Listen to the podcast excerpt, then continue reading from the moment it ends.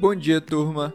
Sem nenhuma surpresa, ontem o Copom elevou a taxa básica de juros para 3,5% ao ano e ainda deixou em aberto a possibilidade de levar para 4,25% na reunião de junho. Em relação à atividade, o comitê reafirmou uma evolução da economia mesmo com a piora da pandemia, mas ainda com incertezas. Já para a inflação, o diagnóstico é o mesmo, de que choques atuais são temporários e a alta dos preços de commodities e da energia elétrica vão pressionar no curto prazo.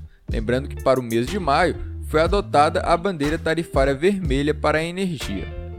Agora falando do fechamento da bolsa, o Ibovespa ele teve um resultado forte com uma alta de 1,57%, recuperando 119 mil pontos, carregado por ações ligadas a commodities.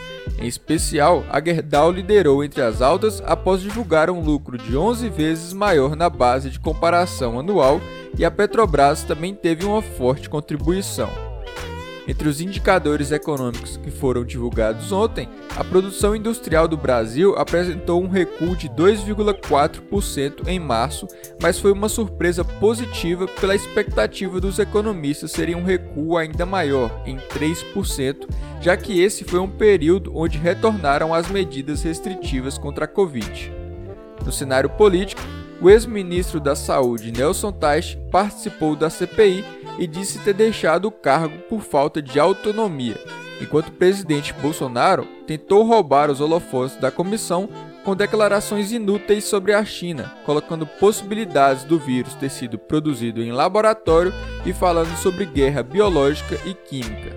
Depois ele veio a dizer que não citou a palavra China, o que de fato ele não citou, mas só um idiota não saberia de qual país ele estava se referindo, principalmente quando diz que foi o único que teve crescimento do PIB em 2020. Já nos Estados Unidos, os índices tiveram um desempenho mais fraco, só que mantendo aquele movimento de preferência por ativos de valor em detrimento das ações de crescimento, as empresas de tecnologia. Com isso, o Dow Jones teve uma leve alta e o Nasdaq fechou em queda.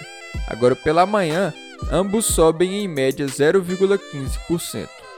Lá fora, o principal tema é a mudança de postura do governo dos Estados Unidos em passar a apoiar a quebra de patentes das vacinas, sendo assim renunciando aos direitos de propriedade intelectual para impulsionar a produção global de vacinas, compartilhando todas as informações. Com isso, ações de farmacêuticas operam em queda na Europa, com o índice também mais fraco após uma boa alta ontem. Agora pela manhã, o Banco Central da Inglaterra decidiu manter os juros em 0,10% e seguir com uma meta de compra de ativos, mas já adiantando que deve reduzir as compras até agosto. Em relação às projeções de crescimento, o banco espera que a economia britânica avance 7,25% neste ano. Na Ásia, o índice do Japão fechou em boa alta, enquanto a China fechou em queda no retorno do feriado. O assunto por lá foi a suspensão indefinidamente por parte dos chineses de todas as atividades comerciais com a Austrália. Os países já possuem problemas políticos desde quando os australianos foram os primeiros a proibirem o 5G chinês em seu território. O assunto é de extrema relevância para o Brasil, porque a Austrália é um grande concorrente em exportação para a China, principalmente em minério de ferro, onde tem a empresa Rio Tinto que disputa cabeça a cabeça o topo do setor com a Vale. Vamos seguir acompanhando o desfecho desse impasse. Para hoje é isso, uma ótima quinta-feira a todos.